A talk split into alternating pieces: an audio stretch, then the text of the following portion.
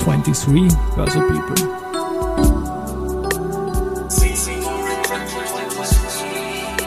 Are now in season 4. Presented by Management Factory.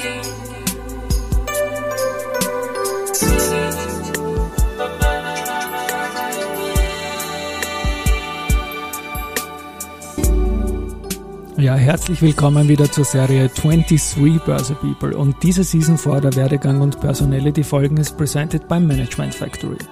Mein Name ist Christian Drastil, ich bin der Host dieses Podcasts und mein 22. Gast in Season 4 ist Andreas Grassauer, Gründer und CEO der Marinomed, die heute ihren vierten Geburtstag an der Wiener Börse feiert. Lieber Andreas, herzlich willkommen bei mir im Studio und herzliche Gratulation zum vierten Geburtstag an der schönen Wiener Börse. Ja, vielen Dank und vielen Dank, dass ich da sein darf. Wir sind ja Wegbegleiter eigentlich seit minus zwei Monaten vor eurem Start an der Börse damals. Es ist ja der zweite Versuch gewesen und ich finde das unglaublich cool. Ich habe das mit deinem Kollegen Pascal Schmidt äh, schon vor wenigen Wochen im Podcast auch besprochen, wie ihr das durchgezogen habt damals, mit welchem Selbstbewusstsein. Wir nehmen die Folge natürlich nicht am 1. Februar auf, der 1. Februar ist der Tag des vierten Geburtstags. Wie gesagt, wir kommen dazu, aber ich interessiere mich jetzt vor allem einmal, wie hatten alles begonnen bei dir, in diese Richtung zu gehen, ein Unternehmen zu gründen, nach und nach zu developen und dann an die Börse zu bringen. Ich habe da notiert, dass du Doktor der Biotechnologie oder Biotechnology an der BOKU in Wien als ersten Eintrag auf LinkedIn selbst verewigt hast. Bitte, das war 98, bitte selbst ein bisschen was zu dieser Zeit. Es hat sogar noch ein bisschen früher begonnen, schon in der Schule. Ich komme aus Österreich, habe dort eine hat die HTL für chemische Betriebstechnik in Wels besucht mhm. und dort dann festgestellt, dass man im Ingenieurwesen ein Ding nicht gelernt hat, nämlich das Ingenieren von Organismen selbst. Mhm. Und diese Erkenntnis hat mich dazu bewegt, Biotechnologie überhaupt zu studieren, weil das ein Teil der Ingenieurskunst ist, die nicht nicht in technischen Schulen unterrichtet worden ist damals und äh, habe das mit großer Freude gemacht und bin dann dort an der Bodenkultur am Institut für angewandte Mikrobiologie in das reingestolpert damals, was man heute Vector Vaccine Technology nennt mhm. äh, und was äh, in dieser Pandemie die Welt äh, durchaus verändert hat und habe begonnen, gentechnisch veränderte Influenza-Viren zu machen mit dem Ziel, einen Impfstoff zu machen. Und da also zunächst das Diplomarbeit und später dann äh, Dissertation und habe einen ganz tollen Impfstoff gemacht für Mäuse, wenn man so will. Ja, schön. Und äh, der aber leider Gottes dann nicht äh, effizient genug war, um weiterentwickelt zu werden. Aber der Entschluss und das Wissen ist da geblieben, habe dann noch drei Jahre Postdoc am Wiener AKH und der Universitätsklinik für Dermatologie angehängt und bin dort auch wieder auf die Viren gestoßen. Äh, wäre eine lange Geschichte, da äh, das zu erklären, aber im Endeffekt haben wir dann gemeinsam mit drei weiteren Kollegen eine erste äh, Firma rausgegründet aus dem aus dem AKH heraus oder aus der medizinischen Universität. Und das war damals die Green Hills Biotechnology, die ich mitgegründet habe. Und da ging es auch um Vector Vaccines und, äh, und Melanom. Und äh, diese Firma hat sich dann aber im, im späteren Folge zur reinen Influenza-Vaccine-Firma entwickelt. Und das war dann für mich auch der Zeitpunkt zum 2004, 2005 herum, äh, äh, die Entscheidung zu treffen, ich steige dort aus, äh, habe meine Anteile dann an meine, an meine Mitgründer verkauft und das gab mir dann die Freiheit, die Marina mit mitzugründen im Jahr 2006. Und Schön. Ich muss da jetzt eine private Frage stellen. Normalerweise stelle ich keine privaten Fragen äh, in diesem Podcast, aber die Geschichte der Marino Med ist ja letztendlich auch die Geschichte von deiner Frau und dir. Äh, die Eva Prischl-Grassauer ist Vorstandskollegin und wie ist das da losgegangen? In der Gründungsgeschichte schon oder ist sie später dazugekommen? Wir haben uns vorher kennengelernt, ja. äh, logischerweise. Äh, wir haben uns 2003 kennengelernt. Wir hatten beide eine, eine Ehe davor. Ich eine mit Kindern, sie nicht. Äh, haben dann jetzt gemeinsam mittlerweile äh, zwei Kinder, die auch schon jetzt etwas, etwas größer sind. Aber die, die Gründungsidee ist damals gereift, wenn man ein, ein Virologe und eine mhm. Immunologin sich äh, unterhalten, auch über, über Wissenschaft haben wir festgestellt, es gibt ganz viele Dinge, die man, ganz viele Synergien in dem Bereich Bereich und Meine Frau ist ja aus der Großindustrie gekommen, die hat ihr ganzes wissenschaftliches Leben auch in der Großindustrie verbracht, bringt äh, wahnsinnig viel Expertise von dort mit. Äh, es ist ein Irrglaube zu glauben, dass dort keine gute Wissenschaft gemacht wird. Im Gegenteil, dort wird oft viel Besseres und vieles besser gemacht wie an Universitäten. Es wird nur anders gemacht, nämlich mit dem Ziel, Geld zu verdienen. Äh, das ist an der Universität nicht immer unbedingt nicht, nicht der Fall. Da geht es um die reine Erkenntnis zunächst. Mhm. Und da haben sich ja durchaus zwei Welten Studenten getroffen und äh, dann noch gemeinsam mit zwei weiteren Kollegen, einem Tierarzt von der Universität für, äh, von der Veterinärmedizinischen Universität und einem Meeresbiologen, haben wir dann ja gemeinsam beschlossen, wir wollen jetzt äh, eine Firma gründen und das war dann die Marinomed. Wunderbar. Und sind auch ehemalige Kollegen von, von deiner ersten, von der Green Hills dabei gewesen und war deine Frau auch bei Green Hills schon dabei? Wenn ich das Unternehmen jetzt richtig nenne, Green Hills war es, glaube ich, oder? Ja. War sie da auch schon dabei oder? Nein, da war sie nicht dabei. Okay. Also sie, sie kam also wirklich aus der, aus der Großindustrie, hat dann ja. mal kurz auch noch einem, auf einem Startup bei der, bei der, auf der Veterinärmedizin äh, mhm. gearbeitet, äh, aber dort auch schon äh, mit der Info, äh, dass dann vielleicht auch mal eine Gründung äh, geben könnte, ähm, mit uns gemeinsam, also mit dem Team. Also das war von vornherein klar. Äh, auch immer transparent gespielt und äh, im Endeffekt sind wir dann mit der Idee gestartet, eigentlich mit einer, mit einer Hypothese, die gesagt hat, wenn da draußen die Hälfte aller Medikamente, die man heute in einer Apotheke kriegt, die ursprüngliche Wirkstoffidee aus einer, aus einer Pflanze ist, die überwiegende Zahl der Organismen äh, aber äh, im Meer zu finden ist, dann müsste doch ein Wirkstoff aus dem Meer zu finden sein, der hochwirksam und sicher ist. Und das war also wirklich die Idee. Wir sind dann gestartet, haben gesagt, was machen wir? Natürlich Virologie und Immunologie, weil da kennen wir uns aus und da wissen wir, da haben wir einfach unsere Erfahrungen gehabt und haben dann begonnen, äh, ergebnisoffen die Dinge anzugehen. Und wir sind dann sehr, sehr schnell mit dem äh, Carrageenan oder mit der, wie wir es heute nennen, Carragellose auf einen Wirkstoff gestoßen, der wunderbare Eigenschaften hat und konnten dann relativ schnell auch ein, ein Konzept machen und einen Entwicklungsplan und dann relativ schnell das Startup auf die Beine gebracht. Mhm. Du hast mehrmals jetzt schon erwähnt, Veterinär, die, die Uni da im, im 21., 22. Bezirk in Donaustadt und Floridsdorf an der Grenze, ziemlich genau, glaube ich. Ähm, dort habe ich euch kennengelernt im Jahr 2018, als die Börsepläne geoutet und visibel wurden. Wann seid ihr dort? Wart ihr, seid ihr von Anfang an mit der Marine und mit dort gewesen? Jetzt seid ihr woanders, aber war das euer Startlocation? Das war unsere Startlocation, ganz genau. Ja. Und der Grund war eben der, der Leiter des Labors für Tropenveterinärmedizin dort, äh, der Dr. Unger, ein sehr, sehr langjähriger Freund von mir, mit dem auch viel zusammengearbeitet habe, schon wissenschaftlich davor. Der hatte einfach das Netzwerk dort und mit dem damaligen Rektor ging das relativ äh, einfach. Die Veterinärmedizinische Uni war auch beteiligt am, am, Unternehmen und war immer ein sehr guter und unterstützender Eigentümer. Und so konnten wir im, im Verbund der Universität äh, auf die Infrastruktur der Universität zurückgreifen, haben aber trotzdem ganz normal auch für die Räumlichkeiten dann auch, äh, auch Miete gezahlt und wie man hört, geht ihnen das heute sogar ein bisschen ab. Ja, ich, ich, kann mich noch erinnern, ich war ja, bin da tausendmal vorbeigelaufen. Wir beide machen auch noch einen Plauderlauf, weil das meine Laufstrecken immer waren dort im, im Bezirk so wunderbare lange Geraden und ich war das erste Mal drin. Es war einfach spannender, spannender Ort auf jeden Fall.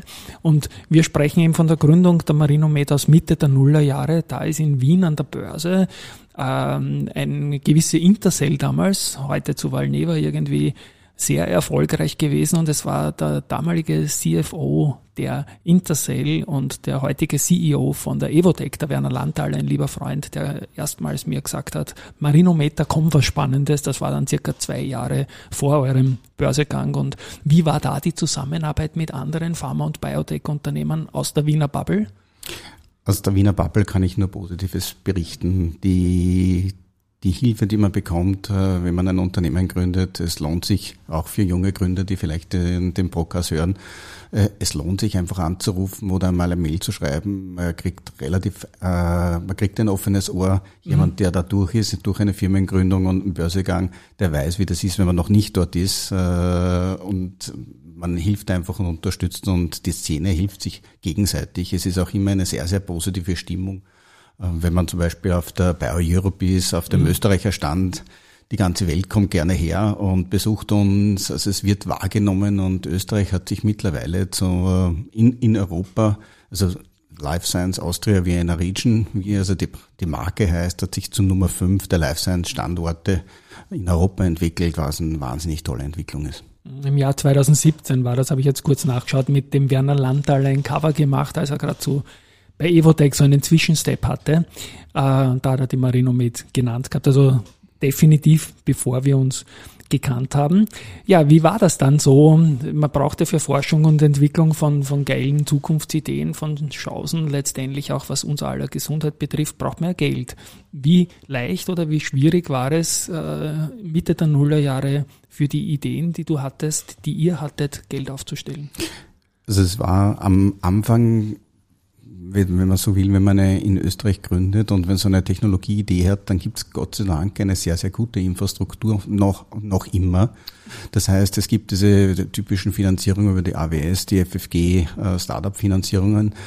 Der Anschluss ist dann schwieriger. Wenn's, wenn Sie den ersten Schritt äh, äh, zu machen, das ging. Und wir hatten aber das Glück, wir hatten einen, einen Investor, den ich schon kannte, äh, der damals schon eingestiegen ist, ganz früh, schon im Jahr 2006, keine sechs Monate nach der Gründung, der einfach an die Idee geglaubt hat und das mitentwickelt hat. Und dann kam aber die Finanzkrise. Lehman oh. hat uns alle und auch euch, ne? nehme ich an. Ja. Dann kam die Finanzkrise und äh, es war grundsätzlich klar, dass wenn wir die Firma starten, dass wir zwei Jahre später Geld brauchen werden, um, um das Wachstum zu finanzieren.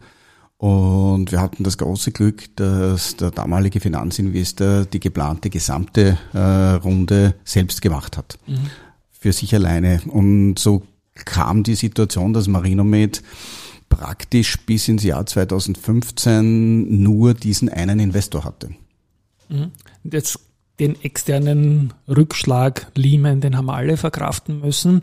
Wie waren die Fortschritte in der Forschung? Ich denke, es geht nicht ohne Rückschläge. Da wird man hin und wieder mal um Monate zurückgeworfen werden. Gibt es irgendwelche Milestones, an die du dich besonders erinnerst, sei es mal in dieser Phase der ersten zehn Jahre? Was war super, was war deppert? Oder ist das ein Strich nach oben gewesen oder hat es auch Watschen gegeben auf Wienerisch?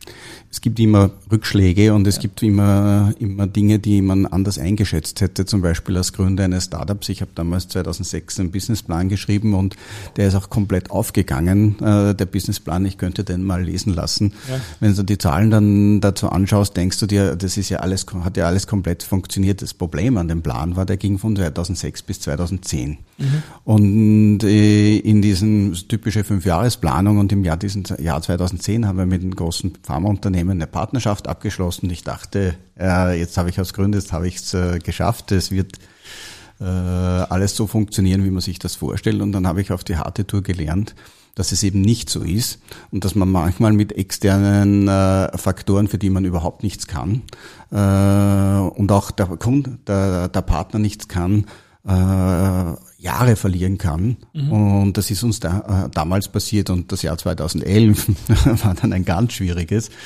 ähm, weil eben wir zwar diese Partnerschaft hatten, aber es wahnsinnig lang gedauert hat, bis dort äh, Fortschritte waren.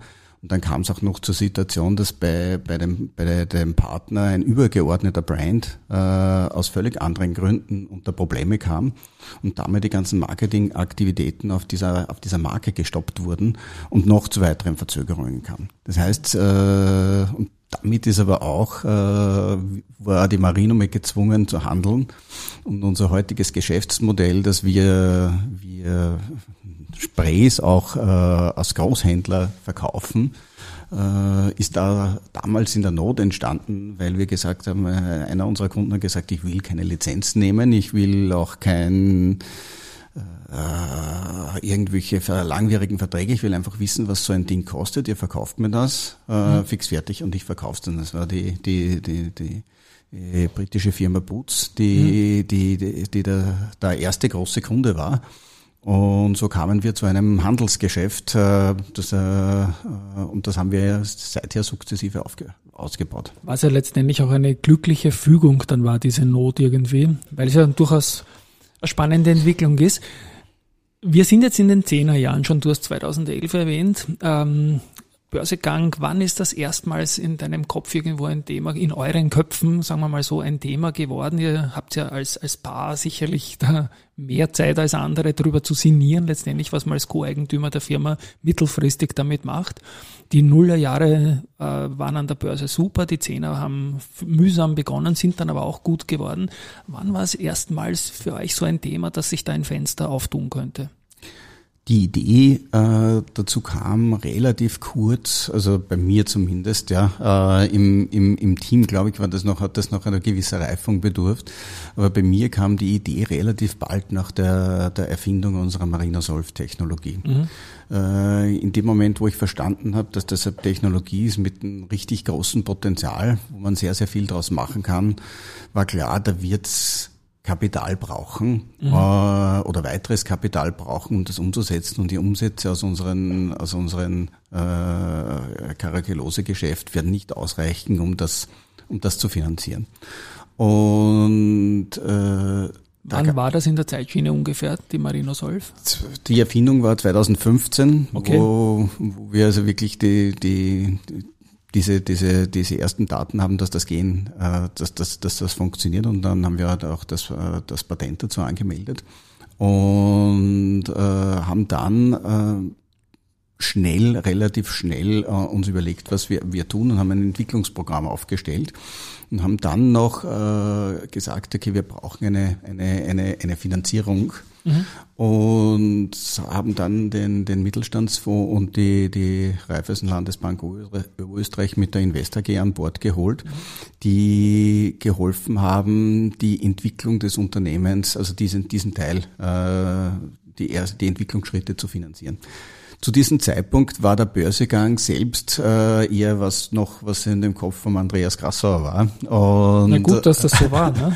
Ja. Und äh, das hat sich dann aber das Potenzial immer wei weiter erhöht und es ist auch dann äh, klar geworden, dass, dass wir speziell zu dem Zeitpunkt, wo wir festgestellt haben, wir können für das Light Asset eine relativ fortgeschrittene, nämlich eine Phase 3 Studie, klinische Studie machen, von der regulatorischen Seite her, gesagt, das wäre eine Geschichte, die, ein Kapit die der Kapitalmarkt interessant finden könnte, weil es äh, weil es von der von der vom Potenzial her, wenn das funktioniert, wenn das äh, das Ding am Markt kommt, ist es ein Riesenmarkt. Äh, mhm. Es ist äh, Allergie ist was, was die Menschen verstehen. Das kann man jedem erklären. Es ist nicht so wie eine ganz komplexe irgendwelche Gentherapie, sondern das ist a, was was Menschen verstehen. Wie und das ist auch im Kapitalmarkt auch immer wichtig und äh, haben dann das erste Mal mit der, der erste Gruppe Bank gesprochen und die haben uns zu einem sehr ungewöhnlichen äh, Schritt geraten, nämlich äh, als, äh, als erstes Unternehmen, als nicht gelistetes Unternehmen eine, eine Convertible Anleihe zu begeben. Mhm. Das heißt, äh, das war ein, ein Finanzinstrument, das äh, vier Prozent Zinsen gezahlt hat, was damals äh, ein, eine faire Verzinsung war, oder? Äh, Fürs Unternehmen, oder? Ja, ja. Äh, eine faire Verzinsung war.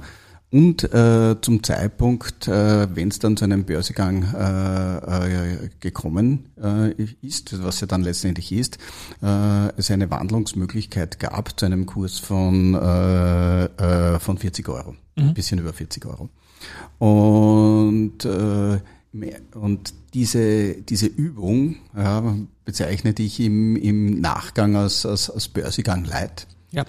Äh, das hat äh, speziell mir als CEO sehr geholfen und auch der ganzen Organisation sehr geholfen. Wir mussten die die, die, die Strukturen im Unternehmen schon aufpolieren. Wir hatten immer ein Reporting und ein, ein, ein, äh, ein, äh, ein Finanzwesen, ein, weil sie auch die Investoren auch so verlangt haben und gefordert haben. Das war, war nicht schlecht, aber es war noch nicht auf dem Niveau, das man braucht, wenn man börsennotiert ist. Mhm. Und dieser Börsegang Light hat einerseits auch das Interesse für den Kapitalmarkt weitergeweckt und das zweite, die, dieses Verständnis für den Umgang, diese, wie kommt meine Geschichte an, äh, hat sich auch vertieft und damit war dann äh, äh, der, der, der Schluss oder die, die Möglichkeit, hier weiterzugehen, durchaus, äh, durchaus eine Option.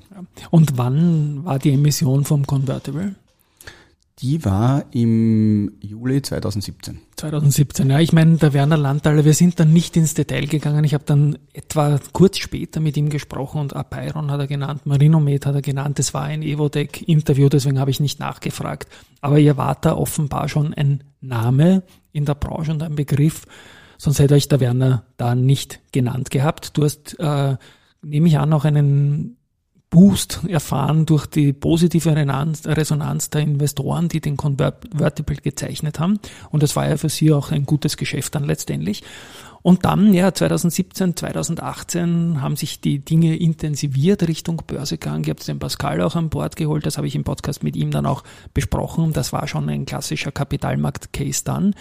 Und dann gab es eben im Schlussquartal 2018 den ersten Versuch an der Börse zu gehen. Aber da ist das Fenster nicht so ganz äh, offen gewesen dann, weil es sich kurz verschlechtert hat, das Bild. Und ihr habt es dann bei laufender Transaktionen mal abgebrochen und habt einen zweiten Versuch wenige Wochen später gestartet. Wie ist es dir gegangen in dieser Zeit?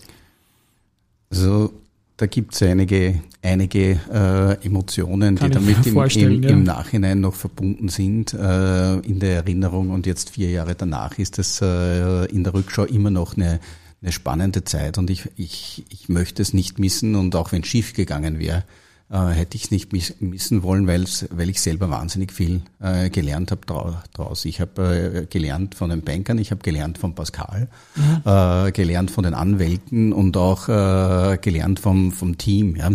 Und es hat so wahnsinnig viel Spaß gemacht, äh, auch äh, wenn man es nicht glauben will, einen, einen Prospektus zu schreiben, mhm. äh, der, was eine Biotechnologiefirma betrifft, auch sehr, sehr technisch ist und wieder äh, Eva, Pascal, die Anwälte, wie man so da, da zusammenarbeiten konnte. Also das ist ein, ein, ein, eine sehr, sehr spannende Erfahrung und die würde ich, würde ich nicht missen wollen. Es war aber dann leider so, man plant sowas, also der, der, der, der, der Vorbereitung der Transaktion beginnen ja halbes, dreiviertel Jahr davor. Und äh, da, ich kann mich noch an die heißen Wochenende im Sommer erinnern, wo die anderen im Schwimmbad waren und wir, äh, wir gesessen sind und an der Transaktion gearbeitet haben. Und dann war bis Sommer war eigentlich das Jahr 18 börsentechnisch sehr gut und dann sind aber nach dem Sommer äh, die Kurse sukzessive runtergegangen. Es war ein, eigentlich ein, ein schiefe Ebene nach unten, mhm. gar nicht so viel anders, ja, und nur nicht es gab auch geopolitische Gewitterwolken und das hat schon gereicht, um die Kurse da 20, 25 Prozent runterrasseln zu lassen. Und gegen Jahresende ist dann auch so, dass die Lust der Investoren auf Neuemissionen exponentiell abnimmt. Und äh, wir waren dann einfach äh, äh, die, die, die geplante Transaktion war, war einfach nicht, dann nicht möglich. Der Deal ist da, äh, wir, wir, wir hätten das Buch nicht füllen können und haben dann die laufende Transaktion äh, nicht, nicht abgebrochen, sondern unterbrochen. Das fand ich so innovativ und mutig und ich habe das damals live kommentiert, deswegen kann ich es jetzt selbstbewusst sagen, ich fand das damals super und finde es heute noch super, wie es dann gelaufen ist. Ja. Das war aber eine sehr sehr spannende Entscheidung äh, deswegen, weil es ja so ist, dass man in so einer Transaktion war, äh, sehr, sehr vielen rechtlichen Restriktionen unterliegt. Was darf man wann, wo, wie sagen? Genau. Mit welchen Investoren darf ich wann und wo reden? Wenn aber eine Transaktion nur unterbrochen ist, dann ist sie ja, wenn man so will, am Markt und, und draußen ist es alles öffentlich. Man, und damit kann man sehr, sehr viele Gespräche führen. Mhm. Und wir haben die Zeit dann genutzt, auch über Weihnachten und äh, äh, äh, dann im Jänner, um diesen, diesen, äh, diesen äh, Ansprache bei den Investoren zu machen und haben nochmal äh, die Runde gedreht und es ging sich dann äh, so aus und haben parallel aber auch an der Finanzierung mit der Europäischen Investitionsbank äh, gearbeitet und in Kombination mit der Europäischen Investitionsbank, die ja da 11 Millionen äh, ein Darlehen gewährt hat und den 22,5 äh, Emissionserlös, war das also eine, insgesamt eine sehr, sehr schöne Transaktion, äh, die dann letztendlich dann am, am ja, zur ersten Notiz im, im Februar 2019 geführt hat. Also liegen nur zehn Wochen dazwischen, mhm. aber zehn natürlich aufreibende nervenaufreibende Wochen, nehme ich an, weil man hat ja schon die Pressekonferenz gemacht. Ich kann mich noch ganz genau erinnern, Günther Adner kannte ich zu dem Zeitpunkt schon ein halbes Leben lang. Der hat euch bei der erste Group da quasi in der Emissionsabteilung betreut und auch sehr stark geschätzt vom Produkt. Er ist da zu mir gekommen und hat gesagt, Herr Christian, ich weiß, du hängst wie ich dauernd mit den Stirnhöhen herum. Die Jungs, Mädels, die haben ein Produkt, das genau für dich passt. Ich habe es damals getestet und bin wirklich auch happy damit. Deswegen habe ich da auch ein bisschen Home Bias, was, was Marino Med betrifft, weil es mir wirklich geholfen hat, eines eurer Produkte. Und ja, dass das dann geklappt hat am 1. Februar, war dann ein neues Leben nachher, nehme ich an, plötzlich als börsennotiertes Unternehmen. Ich kann mich erinnern, ich habe dich bei der Pressekonferenz kennengelernt. Ich habe dich dann gehört in unserem deutsch-österreichischen Börsenradio, aus dem Peter Heinrich die Story erzählt hast. Das war alles sehr, sehr spannend und ihr seid eigentlich sofort Part der Kapitalmarkt äh, Community geworden und dann hat halt eine neue Reise begonnen. Und auch da bitte um ein paar Worte vom CEO. Wie waren diese ersten Monate als gelistetes Unternehmen für dich? Die ersten Monate sind natürlich äh, spannend. Äh, man schaut äh, jeden Tag natürlich auf den Börsekurs, wie entwickelt, äh, wie entwickelt er sich.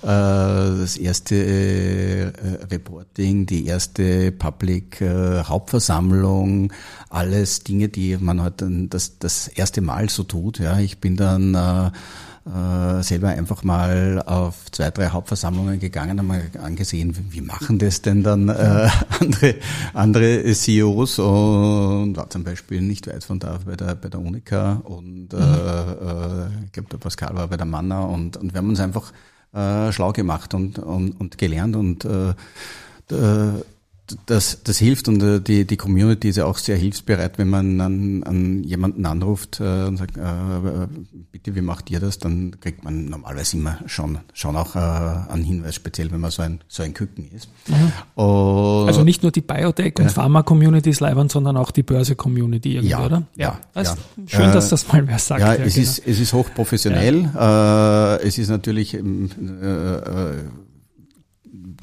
das, das ist jetzt, man kriegt keine Beratung, wenn man so will, ja. Da gibt es eh Profis dafür. Mhm. Aber man, man kriegt gewisse Hinweise, wie man Dinge tun kann und, äh, und die Do's und Don'ts und das hilft natürlich. Mhm. Und auf der technischen, von der Entwicklungsseite her vom Unternehmen war es natürlich so, mit dem Geld konnten wir das tun, was wir versprochen hatten. Äh, nämlich äh, die Leitassets weiterentwickeln, die klinische Studie für das äh, Allergieprodukt machen, die dann Gott sei Dank funktioniert hat. Und und die, die den primären Endpunkt getroffen hat und äh, an, an sich sehr, sehr, sehr, sehr, sehr gut gelaufen ist. Und wir konnten das auch zu relativ vernünftigen äh, äh, Konditionen machen und haben ein, ein, eine, eine gute Entwicklung hingelegt. Was wir vielleicht unterschätzt haben oder wo wir immer noch dran arbeiten, ist die, die kommerzielle Umsetzung dieses Produktes äh, in internationale Partnerschaften, das in die Vermarktung zu bringen. Da gibt es auch ein paar technische Gründe, warum das ist und äh, technisch-regulatorische Gründe, weil die, das äh, regulatorische Umfeld in, der, in unserer Industrie manchmal sehr, sehr kompliziert ist und schwer zu erklären ist. Für den Zuhörer das Einfachste ist, ist es im Prinzip ganz einfach ist es alles verboten, äh, mhm. außer es ist ausdrücklich erlaubt. Also so wie in der Sportwettenindustrie, nur so ungefähr. Äh, ja, es ist, ja. ist uh, höchst reguliert. Ja. Und wie man aber zu einer Zulassung beziehungsweise kommt, gibt es also durchaus unterschiedliche Wege, die vom Produkt und auch von internationalen Regionen uh, unterschiedlich gesehen werden. Das ist was, was uns äh, neben dem neben der Corona-Pandemie dann auch insgesamt ein bisschen äh, gebremst hat. Aber wir sind sehr zuversichtlich, dass wir das auch letztendlich diesen Erfolg dann auch monetarisieren werden. Und das äh, gehe ich davon aus, wenn das passiert, dass sich das dann auch letztendlich ähm, im Börsekurs wieder niederschlagen wird. Jetzt neben den Effekten, dass man Money raisen kann über den Kapitalmarkt, im Primärmarkt habt ihr das gemacht. Ihr seid noch immer eins der drei jüngsten IPOs, also Initial Public Offerings in Wien mit der Frequentis und der Adico Bank, die dann noch nach euch gekommen sind. Frequentis war es auch nicht der erste Versuch, bei Adico war es dann der erste Versuch. Doch vier Jahre her, dass wir Börsegänge in Wien hatten. Äh, neben den pekuniären Effekten, dass man Money raisen kann und damit Forschung und Entwicklung äh, finanzieren kann, eine Story erzählt. Wie wichtig war der neue Stempel Listed Company in euren Gesprächen mit Unternehmen wie, weiß ich nicht, Procter Gamble zum Beispiel oder anderen? International ist es äh, ganz wichtig, ja. dass man, äh, dass man gelistet ist. Es gibt, es gibt diese Transparenz äh, des Unternehmens nach, nach außen hin. Wenn man ein kleines Unternehmen ist, dann ist es umso wichtiger, gelistet ja. zu sein. Auch im Prime Market gelistet zu sein, ist sehr, sehr wichtig, damit, äh, dass man den ganzen Corporate Governance Standards und diesen äh, internationalen Standards entspricht. Das hilft sehr. Und äh, in der Wahrnehmung, ob es jetzt in, in, in USA, in England, Deutschland oder auch der, äh, der Schweiz ist, man wird anders in der Community anders wahrgenommen als mhm. börsennotiertes mhm. Unternehmen. Für uns als Firma ist es sehr, sehr gut. Uns hilft das. Äh, und es ist auch, ich denke, für die Partner gut, weil sie wissen, äh, weil sie sich leichter tun, mit, wie sie wie sie verhandeln oder, oder wie sie die Gespräche führen. Das ist eigentlich kein Problem. Äh, dass man, dass man gelistet wird und wenn man so will, es ist eine österreichische Anomalie, mhm. dass sie Hochtechnologie nicht über die Börse äh, finanziert. Ja, leider. Ja. Äh, ich glaube, es ist ein Standortnachteil für uns. Mhm. Äh, ich glaube, es ist eine, eine, eine, ein Wettbewerbsnachteil, weil natürlich der Rest der Welt es trotzdem tut. Und die werden nicht warten, ob Österreich sich so finanziert oder nicht. Und äh, damit kriegt man zwei Effekte. Das eine, der eine Effekt ist, dass es äh, gerade auch im Life Science Bereich, äh, könnte mehrere Geschichten erzählen, dass wirklich tolle Assets, Firmen, die wahrscheinlich äh, du nie gehört hast, oft um dreistellige Millionen oder einige davon um dreistellige Millionenbeträge Beträge dann trade gesellt worden sind mhm. äh, und einfach nie, nie, nie öffentlich wahrgenommen wurden. Wir sind da wirklich, wir haben wirklich einen tollen Standard, wir haben gute Science hier, wir haben gute Wissenschaft, wir haben eine, eine, eine groß genug Community und bringen dafür aber zu wenig äh, Unternehmen an die Börse. Und einer der Gründe ist eben, dass dann diese Firmen viel zu früh äh, oder, oder zu früh dann äh, verkauft werden und oder die Gründer ins Ausland gehen oder die Firmen überhaupt äh, abwandern. Und diese diese, das ist schade, gerade im, im, im Life Science Bereich, aber ich glaube auch im anderen Technologiebereich äh, ist es schade, weil wir hätten das Potenzial, hier viel, viel mehr zu tun und am Ende des Tages auch den Anleger, den Investor, die Pensionskasse, die, die äh, Lebensversicherung, wen auch immer, äh, da mit profitieren zu lassen vom unternehmerischen Erfolg von jungen Unternehmen. Jetzt, so wie ich dich kennengelernt habe, glaube ich auch, dass du persönlich ein bisschen ein proaktiven Zugang zur Börse hast und vielleicht ein bisschen ein Börse-Fan bist. Äh, wie klar war es eigentlich vor vier Jahren, dass es die Wiener Börse werden wird oder habt ihr da durchaus auch spekuliert? Es sind ja österreichische Unternehmen aus deiner Branche auch an die Nasdaq gegangen, waren dort wenig erfolgreich, muss ich, muss ich eigentlich sagen, sind eigentlich fast gescheitert. War das klar, dass man an die Wiener Börse geht? War das Beratung erste oder wolltest das auch du? Ich habe mal die, bin ein großer Fan von Fakten. Daten und Fakten. Mhm. Und es ist, es stimmt, äh, in der, an der Nasdaq ist wahnsinnig viel Trading-Volumen und durchschnittlich unfassbar viel, äh, äh, das dort gehandelt wird. Aber wenn man die obersten zehn Prozent der Unternehmen wegnimmt, ja. mit vergleichbaren Market Cap nimmt wie bei uns, dann ist es nicht so viel anders. Um, um, und da kann man sich die Zahlen analysieren. Wir uns damals die österreichischen Unternehmen einfach oder 20 weitere in unserer vergleichbaren oder erwartbaren Größe angesehen. Und wenn man keinen Amerika-Bezug hat, äh, das heißt nicht in irgendeiner Form einem amerikanischen Investor eine Geschichte erzählen kann, warum er als Amerikaner in das amerikanische Unternehmen investieren soll, dann hat der eigentlich auch keinen Grund, sich einen Termin zu nehmen mit dieser kleinen, feinen österreichischen, ja. aus seiner Sicht Microcap. Ähm, und äh, umgekehrt ist es dann aber so, wenn ich in Amerika notiere, haben die österreichischen Investoren weniger äh, Interesse, äh, äh, dort investiert zu sein. Und wir hatten eine österreichische Geschichte. Wir haben es in Österreich erfunden. Wir lassen, oder damals, äh, heute haben wir mehrere Produktionsstandorte, aber es ist eine österreichische Produktion, es ist eine österreichische Erfindung, es ist ein österreichisches Team. Wir haben eine österreichische Geschichte zu erzählen. Und deswegen äh, war es, glaube ich, gut, äh, an, der an der Wiener Börse zu sein. Und wir sind im ATX Prime. Äh, und wenn man das sagen kann, international, ich, ich, da bin ich lieber in der kleinen, feinen Wiener Börse im ATX Prime äh, als im Nasdaq im Irgendwo. Ja, na ich, du weißt, dass gerade ich das unglaublich gerne höre, weil es bleibt ja auch ein Teil der journalistischen und der, wie soll ich sagen, der, der, der Umfeldwertschöpfung dann auch im eigenen Land, was auch gut ist. Ihr habt jetzt im Jänner, das ist noch nicht passiert, als äh, wir da jetzt sprechen, aber als gesendet wird, ist schon passiert, auch mit dem Robert Gillinger vom Börse Express, ähm, eine im kompletten Dreiervorstand mit einer Frau mit dir und dem Pascal ähm, eine Optimist oder sonst irgendwie Veranstaltung gemacht, was ich auch sehr, sehr, sehr gut finde. Ähm, rückwirkend gesehen die vier Jahre. Ähm, Pandemie war dazwischen, das war für gerade die Branche komplexe Situation. Ich habe ganz spannende Produkte auch gehabt, äh, letztendlich was äh, Prohibition von Ansteckung und so weiter betrifft. Wie bist du mit, mit eurer operativen Leistung über die vier Jahre zufrieden? Und vielleicht noch ganz kurz zum Abschluss dann Marinomed 2023, was steht so auf der Agenda? Also über die, über die vier Jahre, was den wissenschaftlichen Output und unsere Projekte betrifft, bin ich grundsätzlich sehr zufrieden, weil wir mit keinen unserer Programme auf die Nase gefallen sind. Das ist äh, im Life Sciences keine Selbstverständlichkeit. Es kann, mhm. es hätte uns auch passieren können, dass ein, eine, eine Studie schief geht. Ähm, ist uns übrigens bei den äh, Corona-Studien ja äh, am Ende des Tages passiert nicht, dass sie schiefgegangen sind, sondern dass es so unfassbar schwierig ist, äh, Patienten zu rekrutieren für die Studie, dass wir einfach um, am Ende des Tages zu langsam sind. Es ist jetzt fast egal, was rauskommt. Äh, ähm, aber wir haben es nicht geschafft, die Mengen an, an Patienten zu rekrutieren. Das haben wir äh, sicher auch äh, unterschätzt, wenn man weiß, dass eine Pfizer äh, 110 klinische Zentren gebraucht haben, um das Paxlovid, um die 1000 ja. Patienten für Paxlovid zu bekommen, dann waren wir einfach mit den drei Zentren in Österreich einfach zu optimistisch, ja, äh, dass das, äh, dass das funktioniert. Lag auch ein bisschen am Funding-Programm, äh, dass wir äh,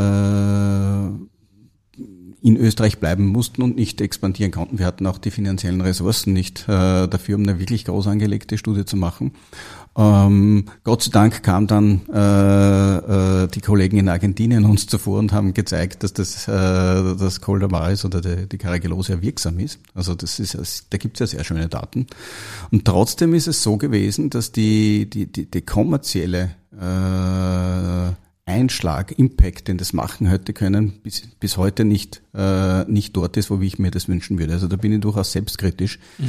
Ähm, das liegt natürlich auch daran, dass man das nicht wollte. Man wollte, wir haben auch oft gehört, ja, wenn schon davor, vor der Corona-Pandemie, ja, wenn das stimmt, was ihr uns sagt, dann geht keiner mehr Influenza impfen gesagt, es geht sowieso keine Influenza impfen. Also äh, äh, es ist, äh, obwohl es gut wäre, ich bin überhaupt kein Impfgegner, im Gegenteil. Ja, ich, äh, ich äh, bin, bin gegen fast alle Erkrankungen geimpft, nur das eine tun und das andere nicht lassen. Ja, das ist, ist die Produkte, Coldamaris hat nichts, macht nichts, äh, stört die Impfung nicht und umgekehrt. Also mhm. beides tun, weil es gibt ja da hunderte Viren, die einen krank machen können. Sportler weißt du das, ja, erwischt uns immer wieder, ja, äh, und dann ist, äh, ist so ein Produkt sinnvoll. Also da, in der kommerziellen Umsetzung, da bin ich, würde ich mir noch mehr wünschen und das ist auch der große, äh, der große Brocken und Ausblick für 23. Da gehen wir jetzt richtig Gas, offensiv noch mehr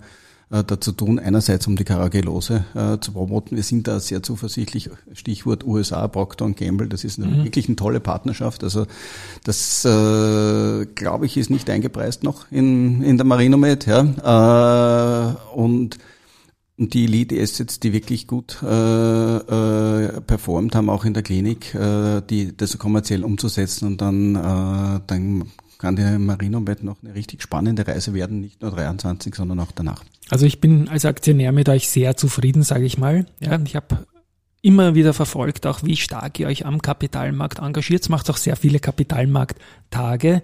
Das Team Kapitalmarkt möchte ich noch kurz hinterfragen. Pascal, dann die Stefanie Kniep, Investor Relations. Wie sehr bist du da involviert bei den Roadshow-Tagen? Ich bin, so es geht, immer gerne äh, auf Roadshows, bin auch auf den Kapitalmarktkonferenzen.